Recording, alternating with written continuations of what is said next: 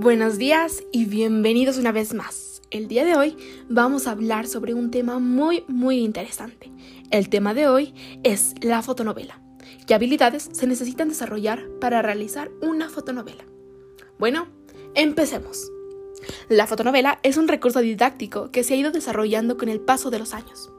La fotonovela consta en la junta de imágenes, es decir, varias imágenes que logran formar una historia. Estas se hacían ya que los recursos tecnológicos antiguos no eran tan desarrollados como ahora. Este fue un centro de entretenimiento primordial, ya que estas podían venir impresas y tú las podías leer las veces que tú querías. Las fotonovelas, como fue mencionado anteriormente, consta en la junta de imágenes. Pero esto también lleva un diálogo, este es dado por el autor a la hora de escribir. A los diálogos del personaje o los personajes lo podemos encontrar en bocadillos, burbujas o nubes. Asimismo, a los sonidos o ruidos. Estas se representan en onomatopeyas y el sonido puede ser boom, bam, ñami, fium, entre otros.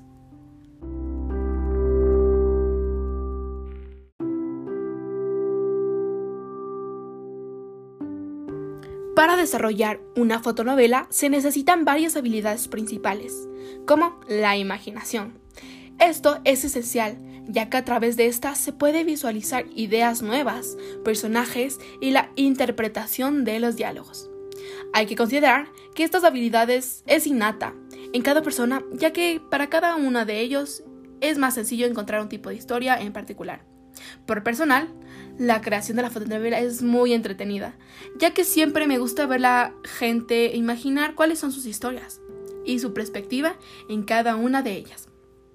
La segunda habilidad sería la creatividad, porque siempre es difícil plasmar una idea en una imagen, y además de eso, conectarlas entre sí, y por sobre todo, hacer que estas imágenes e ideas cuenten una historia.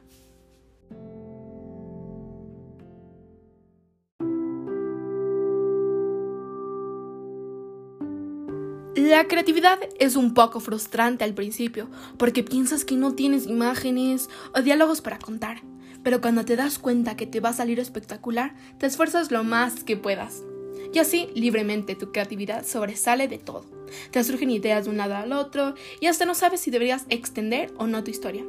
Pero, como la organización es muy importante, por eso debes acoplarte a tu guion, para que nada salga de su lugar y todo esté correctamente descrito y que el lector lo perciba de una manera única.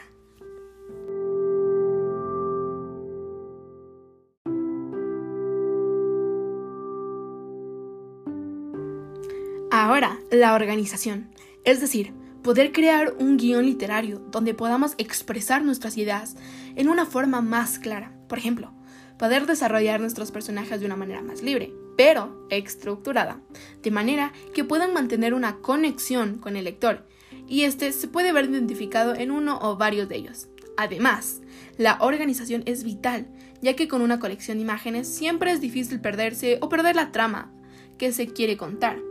Por eso sería mejor que hagamos un cuadro con las descripciones de cada imagen y posiblemente su diálogo u onomatopeya a tratar.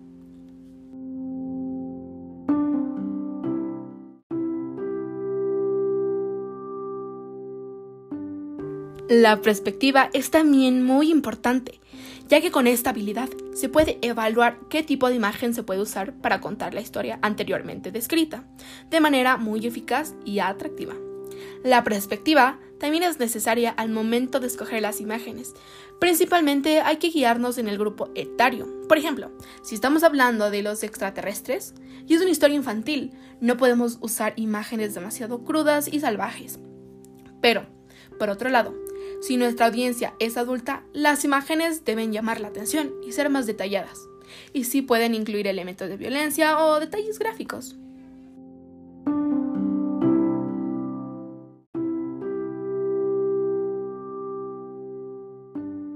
En mi caso, la perspectiva fue la cereza en el helado, ya que pude sentirme un personaje igualmente, ya que tenía que hacer el rol de autora o escritora y el rol de lectora, porque no sabes si a tu audiencia le va a gustar este tipo de obra, ya que usualmente las personas nos sentimos mejor si es que a todos les gusta nuestro proyecto. Es decir, queremos que nuestro trabajo sea apreciado por la mayor cantidad de personas posibles, debido a que la apreciación por parte del público es el mayor de los premios para cualquier autor, sea cual sea el arte.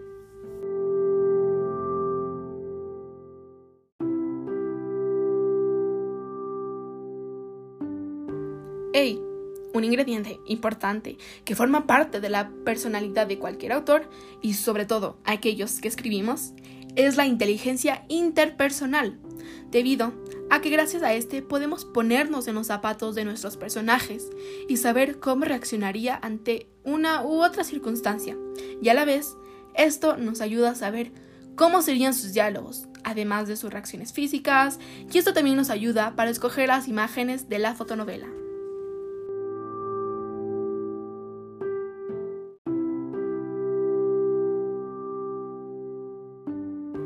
En conclusión, para poder realizar una fotonovela, y de hecho cualquiera de sus intenciones artísticas, como lo son la escritura, la fotografía, la actuación, el dibujo, la pintura, entre otros, se debe de tener la imaginación para visualizar las ideas presentadas, la creatividad para poder plasmarlas, la organización para que éstas tengan estructura, la perspectiva para poder saber a qué audiencia llegarán y lograr tener inteligencia interpersonal para que tus ideas puedan llegar a tener una conexión muy importante con los que la leen.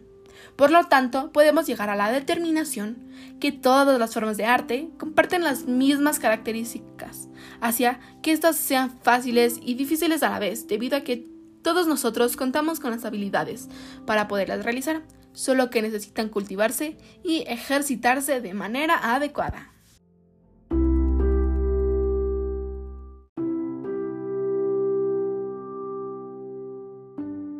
Es por esto que las formas de expresión deberían de ser más apreciadas y no ser considerados con actividades de segunda categoría como lo son en vías de desarrollo, eh, actividades como la escritura, la fotografía, la música y entre otras cosas.